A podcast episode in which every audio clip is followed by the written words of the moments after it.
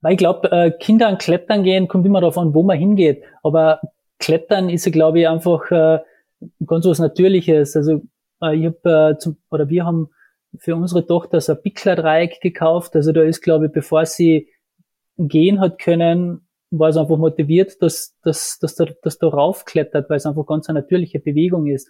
Nur wird das Klettern, würde ich mal sagen, einfach ähm, von einem Kind, das ein Jahr alt ist, einfach anders ausschauen zu einem zehnjährigen Kind. Und da muss man, glaube ich, dann einfach, ähm, ja, ich glaube, dass der Begriff Klettern sehr weit gestreut ist, ja, genau. Und dass das einfach wieder dem Alter entsprechend äh, angepasst werden muss, beziehungsweise einfach dem Kind, dem Kind entsprechend angepasst werden muss, weil jedes Kind da halt natürlich auch unterschiedlich ist.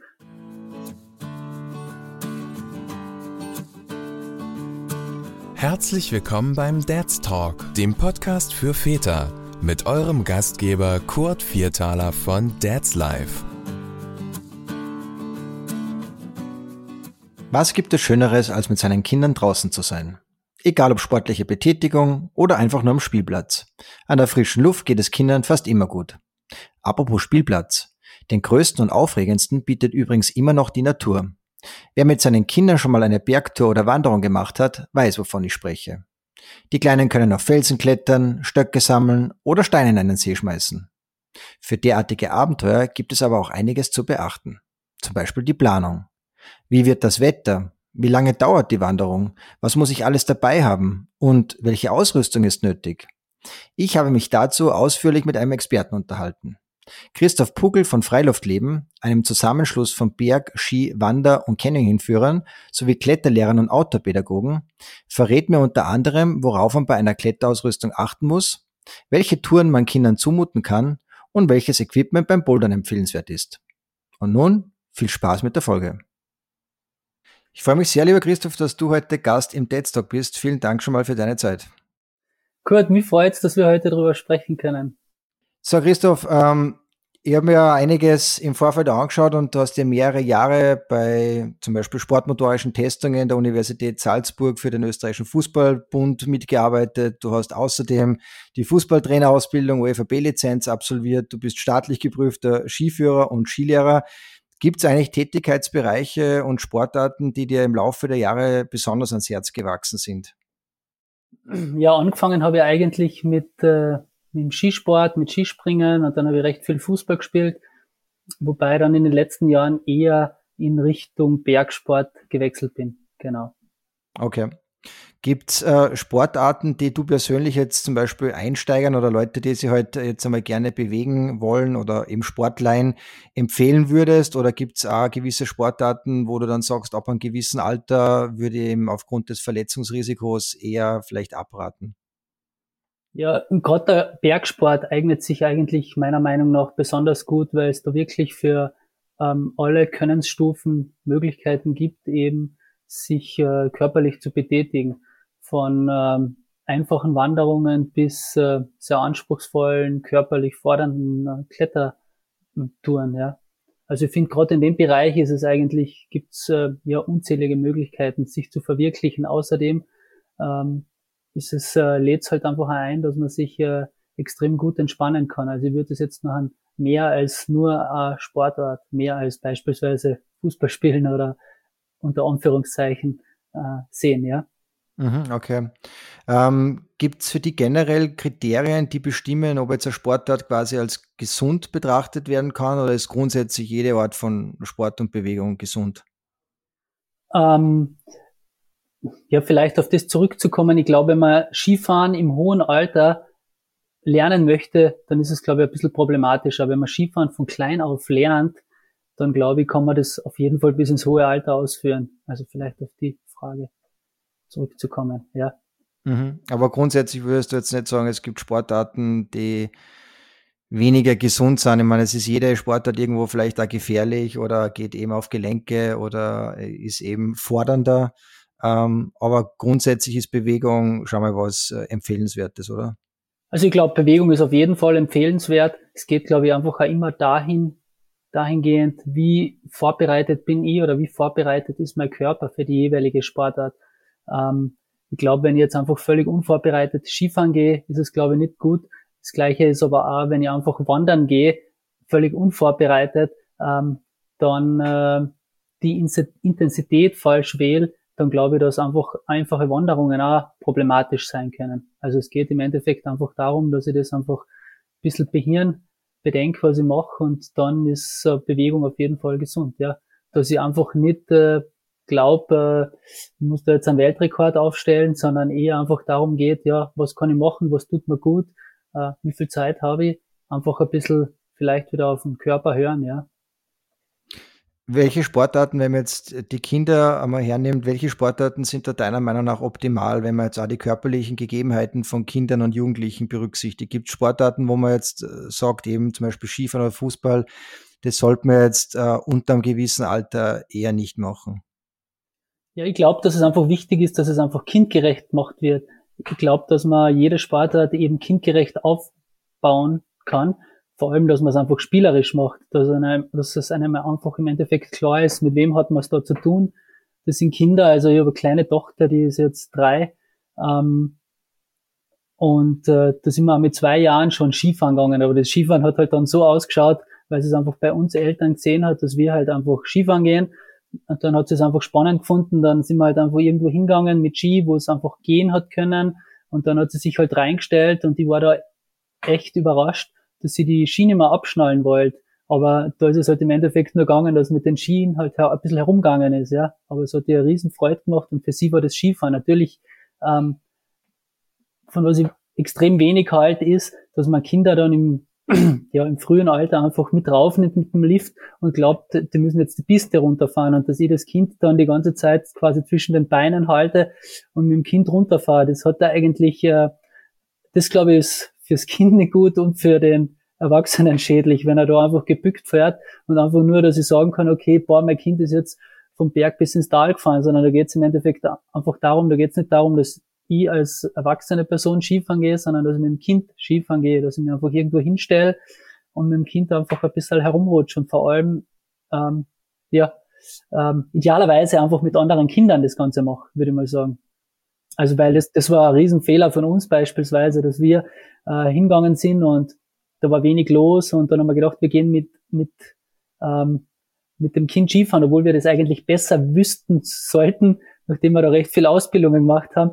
Ähm, und dann sind wir einfach hingegangen, wo einfach niemand war, sondern nur wir und wir haben auch keine Ski angeschnallt gehabt. Das war natürlich überhaupt nicht spannend. Und dann haben wir gedacht, okay, das macht ja überhaupt keine Freude. Und dann sind wir zwei Tage später mit Kindern irgendwo hingegangen und das war einfach äh, als würde es jetzt ganz andere Sportart machen. Also sie war einfach unglaublich begeistert. Das ist einfach wichtig, also dass Kinder mit Kindern sich bewegen dürfen, glaube ich.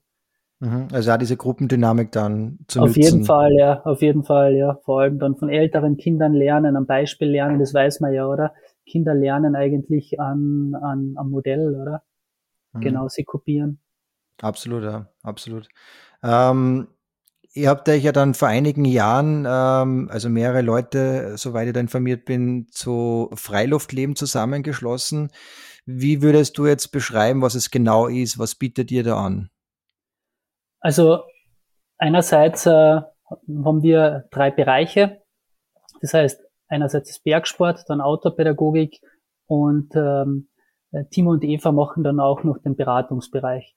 Also Bergsport geht es im Endeffekt einfach um klassische, um klassisches Bergführen, wie auch äh, vor allem auch Kursprogramme, würde ich mal sagen. Also wir, wir machen recht viel Kurse, das heißt, da geht es eher nicht darum, dass wir ähm, Leute auf einen Berg führen, ähm, machen wir zwar auch, aber einfach, dass wir die Leute vorbereiten, dass sie dann selbstständig vielleicht äh, ihre Bergtouren planen können. Also das ist einmal der Bergsportbereich.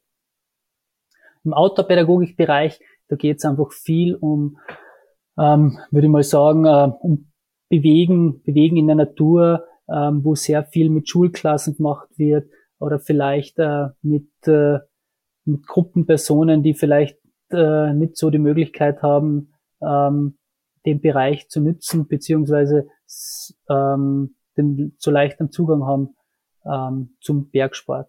Also mit Institutionen, also viele Projekte, die mit Flüchtlingen durchgeführt worden sind oder auch betreutes Wohnen und dergleichen, genau. Ja.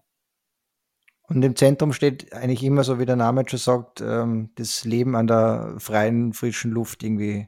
zu ja, erleben. Gen ja, genau. Wobei da vielleicht schon ein Unterschied ist zwischen dem Bergsport und Outdoor-Pädagogik. Im Bergsport geht es schon einfach ganz klar darum, wenn sich die Leute für, äh, für einen Kurs anmelden, dass, dass man da einfach den Fokus drauf legt, äh, dass sie einfach selbstständig Touren planen. Im Outdoor-Pädagogik-Bereich geht es vielleicht einfach mehr um ähm, ja, so Schulklassenprogramme, um Teambuilding-Geschichten. Teambuilding also ähm, da gibt schon eigentlich Unterschiede. Da wird da, das wird dann Grund, also von Grund auf schon unterschiedlich geplant, würde ich mal sagen. Ja. Mhm. Genau. Wenn wir jetzt vom Bergsport sprechen, äh, welche Kategorien unterscheidet ihr da als Profis? Ich meine, mir ist geläufig natürlich Wandern oder Klettern, Eisklettern. Ähm, sind das so die geläufigsten Kategorien oder habt ihr da genauere Unterscheidung noch oder Definition?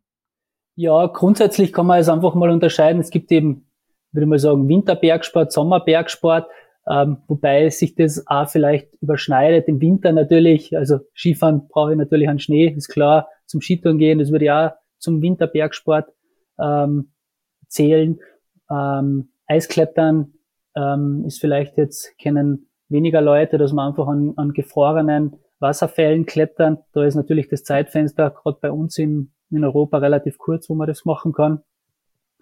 Das würde eher so zu den, zum Winterbergsport zählen und im Sommer, ähm, Sommerbergsport kann man fast gar nicht sagen, weil einfach Felsklettern kann man fast das ganze Jahr, würde ich mal sagen. Also Herbst, äh, Herbst, äh, Sommer, ähm, ja und im Frühjahr natürlich sowieso. Geht im Winter, geht im Winter auch. Ähm, dann Alpinklettern.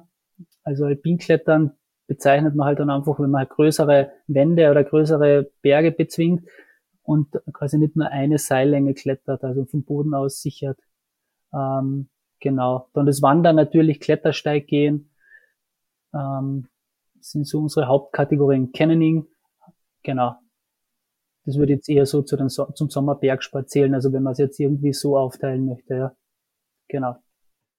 Ähm, vielleicht eine banale Frage, aber doch irgendwo äh, berechtigte. Warum ist es wichtig und sinnvoll, mit Kindern in die Berge zu gehen? Ja? Warum ist es wichtig, ihnen das auch näher zu bringen, die Natur und die Berge?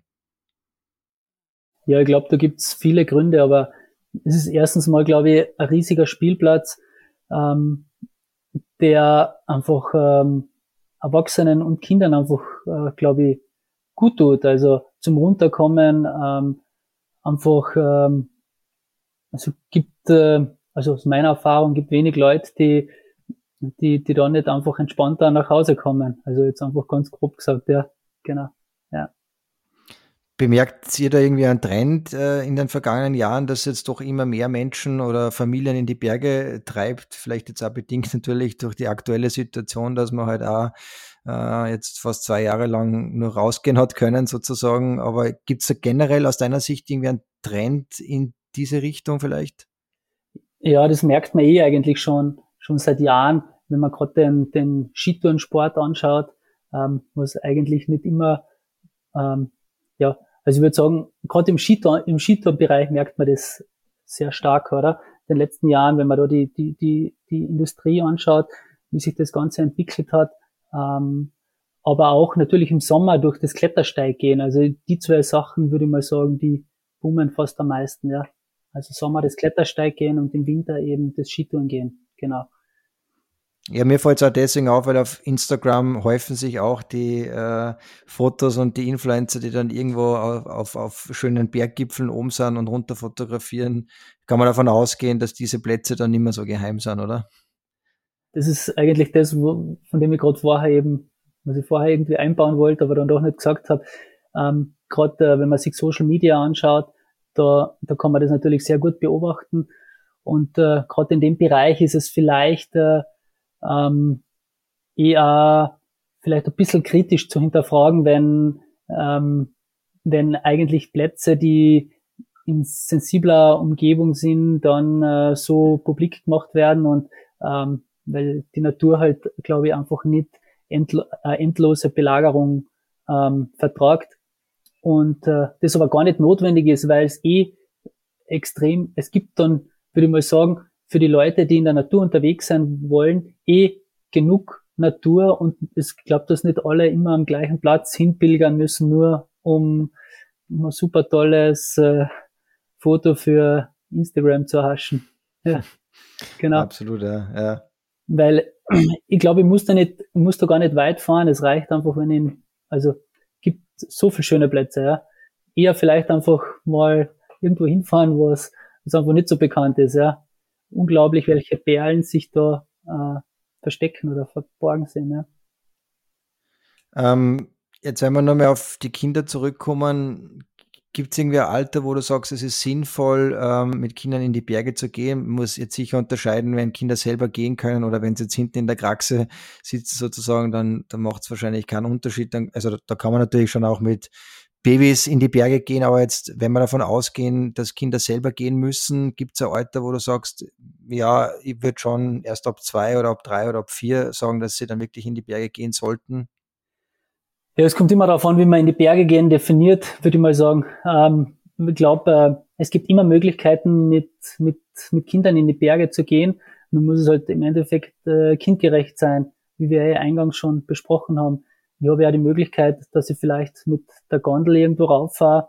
Ich habe die Möglichkeit, ähm, gibt da die Möglichkeit, mit dem Auto irgendwo raufzufahren, wo ich dann einfach ganz kurze Wegstrecken gehen kann. Und äh, der Unterschied ist halt einfach der, ähm, dass es kindgerecht sein muss. Das heißt, die GPS-Uhr vielleicht daheim lassen und dass es nicht einfach darum geht, dass ich eine möglichst lange Wegstrecke zurücklege, sondern dass ich halt einfach äh, das irgendwie unter einem anderen Motto laufen lasse. Der Weg ist das Ziel und möglichst ähm, vielleicht ähm, so langsam wie möglich den Weg zu beschreiten und einfach schauen, welche spannenden Dinge es da gibt. Ähm, wenn ich einen einfachen Weg hernehme, wo eine Wiese, wo die Kinder, wo vielleicht ein Stein ist, wo die Kinder rauf raufklettern können oder wo sie halt einfach ähm, beim Bach spielen können. Also dass ich vielleicht mir einfach solche Plätze aussuche, ähm, wo gewisse spannende Dinge da sind, aber die auf keinen Fall äh, gefährlich sind. Ist für die Kinder entspannt, weil ich die Kinder nicht die ganze Zeit äh, zurückhalten muss und für mich als Elternteil auch entspannt, weil, weil ich mich, weil ich das einfach entspannt beobachten kann, ohne dass ich jetzt äh, Angst haben muss, dass dem Kind was passiert genau. Mhm. Mhm. Also, ja. Welche Rolle spielt eben bei solchen Planungen das Wetter? Also mir ist klar, man kann wahrscheinlich nicht bei jedem Wetter in die Berge gehen oder würdest du sagen, doch kann man eigentlich schon, man muss halt einfach nur das äh, sehr gut planen? Ja, ich glaube, ähm, ich würde jetzt nicht bei jedem Wetter in die Berge gehen, aber ich glaube, dass man ähm, fast bei jedem Wetter in die Berge gehen kann ähm, oder in die Berge gehen kann. Ich würde ich würde einfach sagen, in die Natur gehen kann. Weil ähm, wenn das Wetter mal nicht so schön äh, prognostiziert ist oder wird, ähm, dann habe ich einfach die Möglichkeit, dass ich einfach in den Wald rausgehe. Oder ich muss dann gar nicht so weit vordringen, dass ich einfach meine, meine Ruhe finde. Da, da reicht es oft, wenn ich dann an, an banalen Wanderweg hinter der Hütte einfach ein bisschen entlang gehe und, und habe rund um die Hütte, würde ich sagen, schon schon mein Platz, wo ich, wo ich abschalten kann, entspannen kann, wo einfach nicht so viele Leute unterwegs sind. Da muss ich halt dann einfach mein, mein Ziel dem, dem Wetter ähm, einfach anpassen. Und ich glaube, das ist eher eine ganz gute Übung für uns, ähm, weil wir ja glauben, alles planen zu müssen ähm, und äh, genau wissen zu müssen, was wir in einer Woche machen oder was wir im Urlaub machen. Und, und die Berge sind da eigentlich, glaube ich, ganz ein guter Lehrmeister, dass äh, nicht immer alles möglich ist und wenn aber doch äh, irgendwas Großes möglich ist, dass man das dann vielleicht umso mehr schätzt, würde ich mal sagen. Ja. Mhm. Ähm, welche Ausrüstung sollte man jetzt für so einen Ausflug, ich bleibe jetzt mal bei dem Terminus in die Berge ähm, dabei haben? Gibt es irgendwas aus deiner Sicht, äh, wo du sagst, das ist unerlässlich, dass man dabei hat, egal wie lang und wie weit man geht? Unerlässlich. Ähm, ja, Jause für die Kinder vielleicht. Ja, also das ist, ja, ja, so Sachen, glaube ich, die, das weiß man ja, oder die sollte man, glaube ich, immer dabei haben, wenn die Kinder einfach, ja, dass die Kinder mal was zum Essen, zu trinken haben, das ist natürlich immer fein. Und was einem halt einfach klar sein muss, dass es halt einfach dann, wenn ich beim Regen draußen bin, dann muss ich halt einfach entsprechend, dann muss es, muss ich einfach entsprechend ausgerüstet sein. Ich würde mal sagen, ist ein Unterschied zwischen so einem Sommerregen und wenn eine Kaltfront kommt, oder? Ich glaube, vielleicht, wenn man da zu dem nochmal zurückkehren, dass bei einem Sommerregen kann, kann das einfach sein, dass die, die Kinder das einfach super spannend finden, wenn sie einfach draußen sind, im Wald sind und, äh, und das, äh, ja, die, die, die Tropfen auf die Blöcke auf die Blätter hören oder was weiß ich, ein Feuersalamander herumkriecht und, und vielleicht äh, ja die Bäche mehr Wasser führen. Ich glaube, dass das für die Kinder einfach spannend sein kann. Ähm, ich glaube, da braucht es einfach die richtige Ausrüstung, dass sie nicht frieren, dass es ihnen nicht kalt ist und dass sie ähm, ja, dass sie, dass sie einfach die, die Natur einfach anders erleben können. Ähm, ich glaube, dass das einfach super Möglichkeit, eine super Möglichkeit ist. Und im Sommer muss man natürlich auch klar sein, wenn es einfach extrem heiß ist, dass sie, also nicht nur Regen oder irgendwelche Fronten können bedrohlich sein, sondern ich würde einfach mal sagen, auch im Sommer, wenn es einfach extrem heiß ist, wenn ich da vielleicht irgendwo unter, unterwegs bin zwischen ähm, äh, Wege, die durch Latschen führen und die, die Luft einfach, die heiße Luft einfach da steht, dass das vielleicht äh, eher mindest oder mindestens genauso mühsam sein kann für die Kinder, ja. Oder mhm. anstrengend sein kann, genau. Genau. Wenn man jetzt quasi von den, den eher lockeren äh, Wandertouren hin zum Klettern geht, ähm, ab welchem Alter ist es aus deiner Sicht empfehlenswert, wirklich auch mit Kindern klettern zu gehen?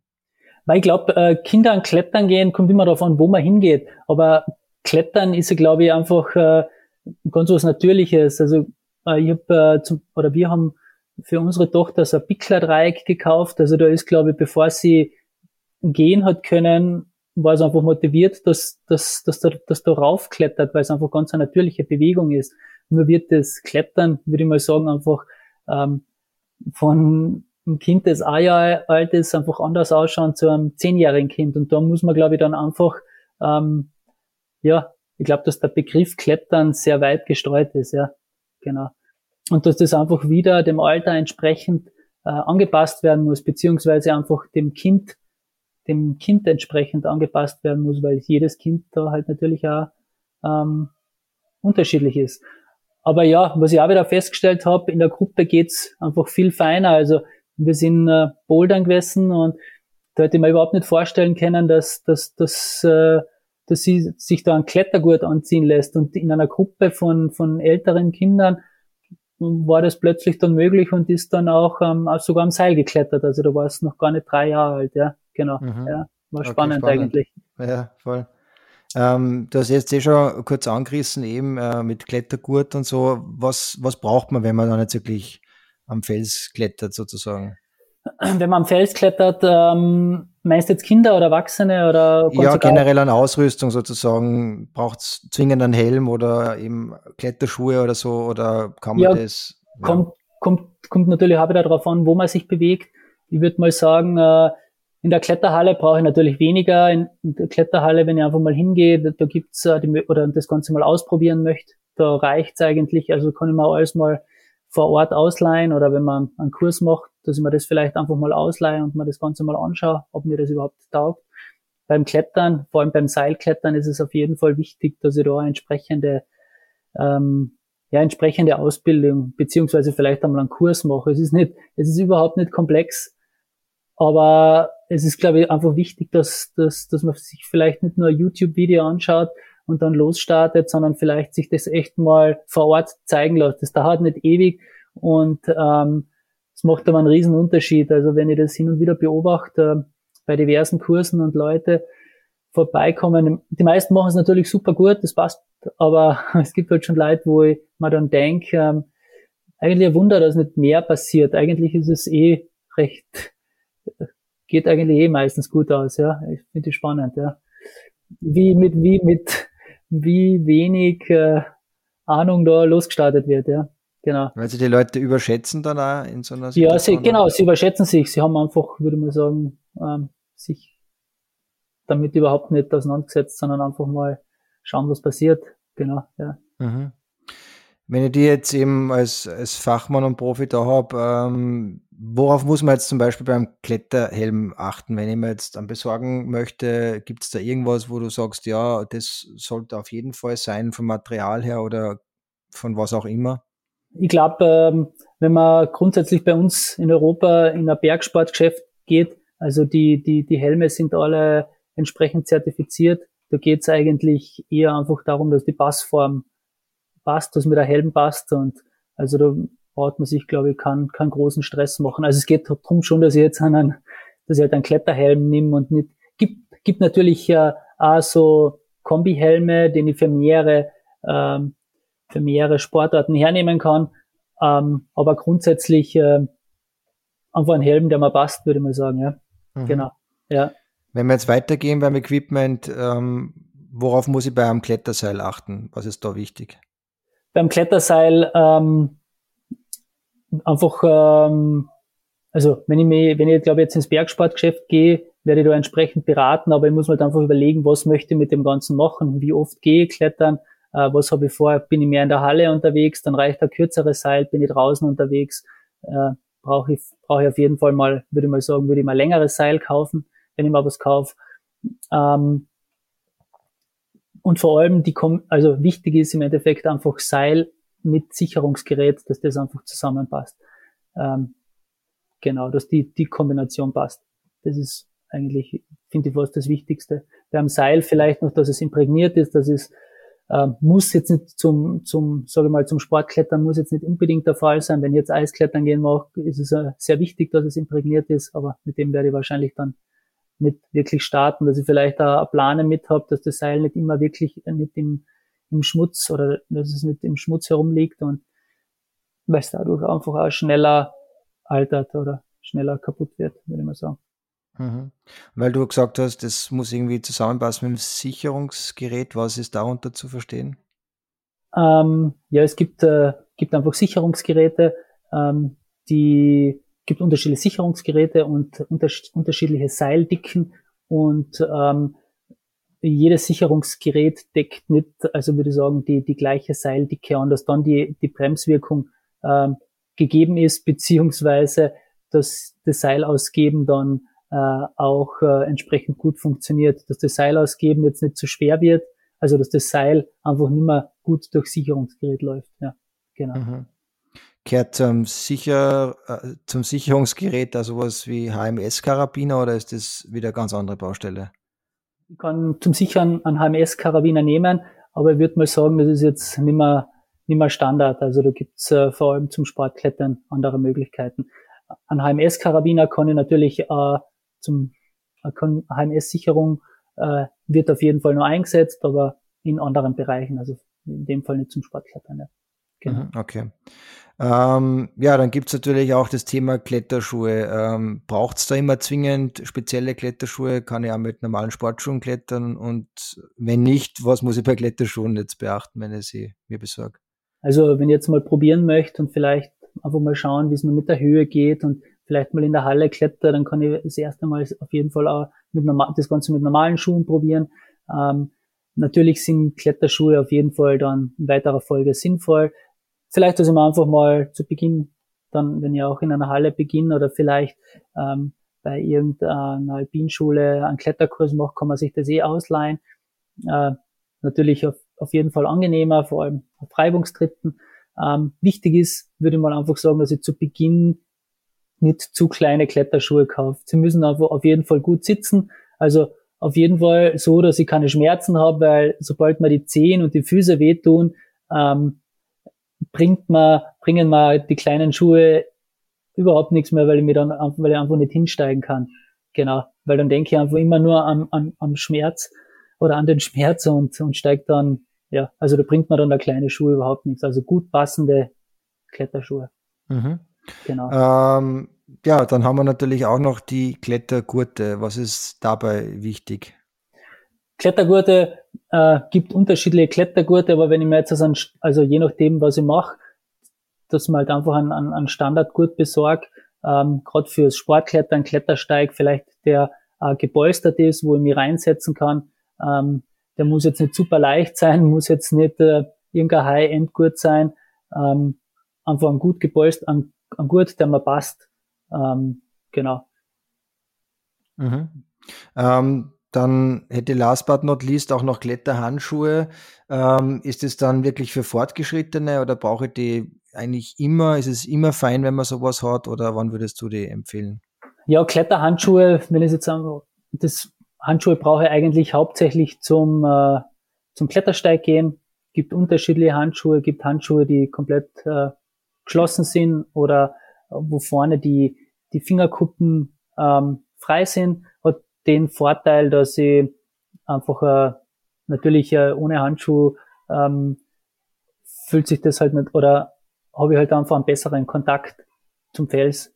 Ja, zum Sportklettern brauche ich eigentlich nicht wirklich Handschuhe, kann es eventuell zum Sichern verwenden, wobei das jetzt nicht unbedingt notwendig ist, sage ich mal.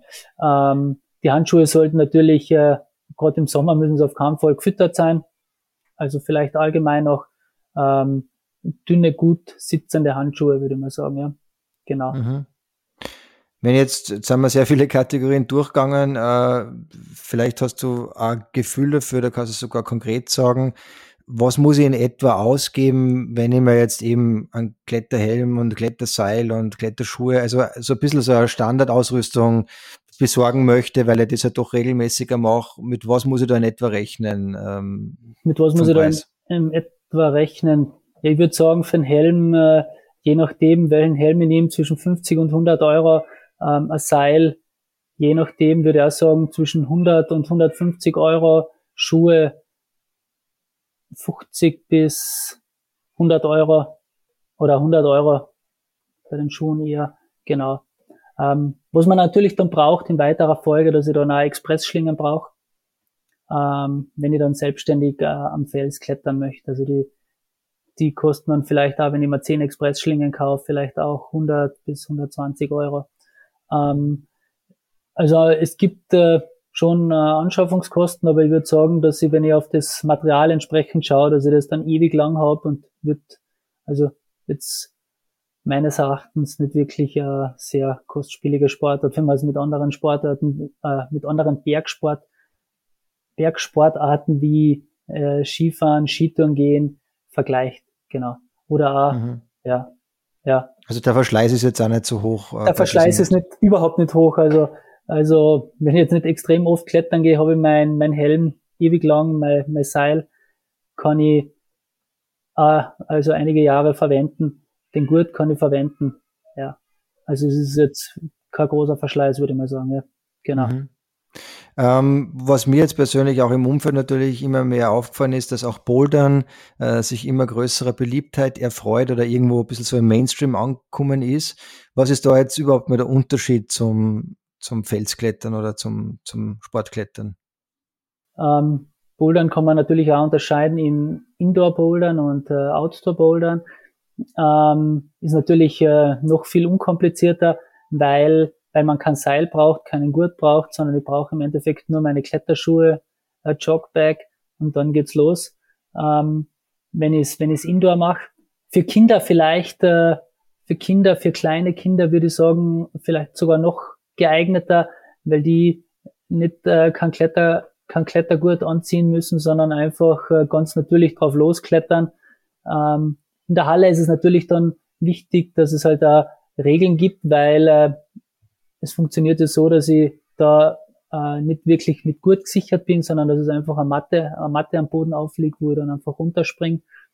Ähm, Gerade mit Kindern, dass da der Ordnungsrahmen gegeben ist, dass äh, die, der Spielbereich nicht direkt unter der, unter der, unter dem Kletterbereich äh, liegt, genau, ja.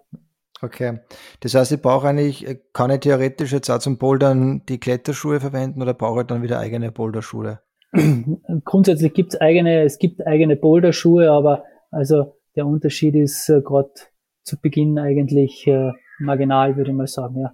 Also mhm. du kannst auf jeden Fall die gleichen Schuhe hernehmen, ja. Aber ich brauche auf jeden Fall eine Bouldermatte, oder? Und, ähm vor allem, wenn ich draußen unterwegs bin, brauche ich auf jeden Fall eine Bouldermatte, genau. Ähm, je nach je nach Gebiet. Ähm, aber gerade wenn ich mit äh, Familien unterwegs bin oder mit Kindern unterwegs bin, werde ich mir vielleicht Plätze suchen, wo vielleicht eine Wiese drunter ist, äh, würde ich mal sagen, so ein absprungfreundliches Gelände. Und ähm, natürlich zum die Polarmatte, das ist halt auch so eine Geschichte, muss man sich halt einfach auch überlegen, äh, äh, was möchte ich, wie groß darf die Matte sein. Also natürlich zum, zum drauf liegen, beziehungsweise zum Sichern, ähm, zum Spotten kann es nicht groß genug sein. Äh, zum Transportieren ähm, wäre es natürlich feiner, wenn es jetzt nicht äh, übermäßig groß ist. Ja, genau. Mhm. Und du hast nur erwähnt, äh, Jogbag, ähm, das ist dann was genau? Es ist einfach äh, ähm, Magnesium, was ich einfach auf meine Finger gibt, dass ich einfach nicht schwitze. Genau. Ja. Einfach so ein weißes Pulver. Genau. Okay. Nur halt für die Hände. Genau. Ja. Ähm, genau. genau. ähm, ja, das heißt, dann ist man eigentlich schon startbereit und, und kann losbouldern im, im Freien. Dann genau. okay. Ist sehr unkompliziert. Ähm, ja, das war jetzt ein wilder Ausritt sozusagen in die, in die Outdoor-Szene äh, oder in, in den, in den Outdoor-Bereich. Ähm, ich habe es super spannend gefunden, ähm, da ein bisschen einzutauchen auch mit dir und ähm, sage einmal vielen herzlichen Dank für deine Zeit und für das äh, spannende Gespräch. Und ich verlinke natürlich in den Shownotes noch eure Webseite. Da kann man sich auch den, kann man sich auch dann die Infos holen. Ähm, ich glaube, man kann euch ja dann auch buchen für gewisse Touren und so weiter oder soweit ich da informiert bin. Genau, auf jeden Fall. Also danke dir, Kurt. Äh, hat Spaß gemacht, mit dir darüber zu reden. Ähm, und genau, wie eingangs schon erwähnt, äh, bieten wir sowohl Kurse an, wo ihr dann, äh, wie ihr das dann selber lernen könnt, wie auch ähm, ja, Führungstouren, wenn ihr bestimmte äh, Gipfel oder, oder Touren ähm, habt, wo ihr glaubt, dass ihr, dass ihr einfach eine Begleitung braucht, sind wir dann gerne dabei. Genau. Vorzugsweise in Österreich, oder? Oder macht sie auch in Deutschland Touren? Oder europaweit Touren? Also wir, also unser Standort ist äh, Salzburg, aber wir, wir führen äh, europaweit, genau, also in den Alpen halt, ja. Genau. Ja, sehr cool. Also für alle, die es interessiert, wie gesagt, ich verlinke es in die Show Notes auf jeden Fall und sage nochmal recht herzlichen Dank, Christoph, für deine Zeit und fürs Gespräch. Danke, Kurt. Die besten Empfehlungen sowie Checklisten zu über 50.000 Artikeln rund um Spielzeug, Kinderbücher, Familienurlaub, Mobilität und vieles mehr findet ihr auf dadslife.at. Wenn es euch gefallen hat, vergesst nicht, den Podcast zu abonnieren, um keine Folge zu verpassen. Über eine positive Bewertung bei iTunes oder bei Spotify freuen wir uns natürlich sehr. Vielen Dank und bis zum nächsten Mal.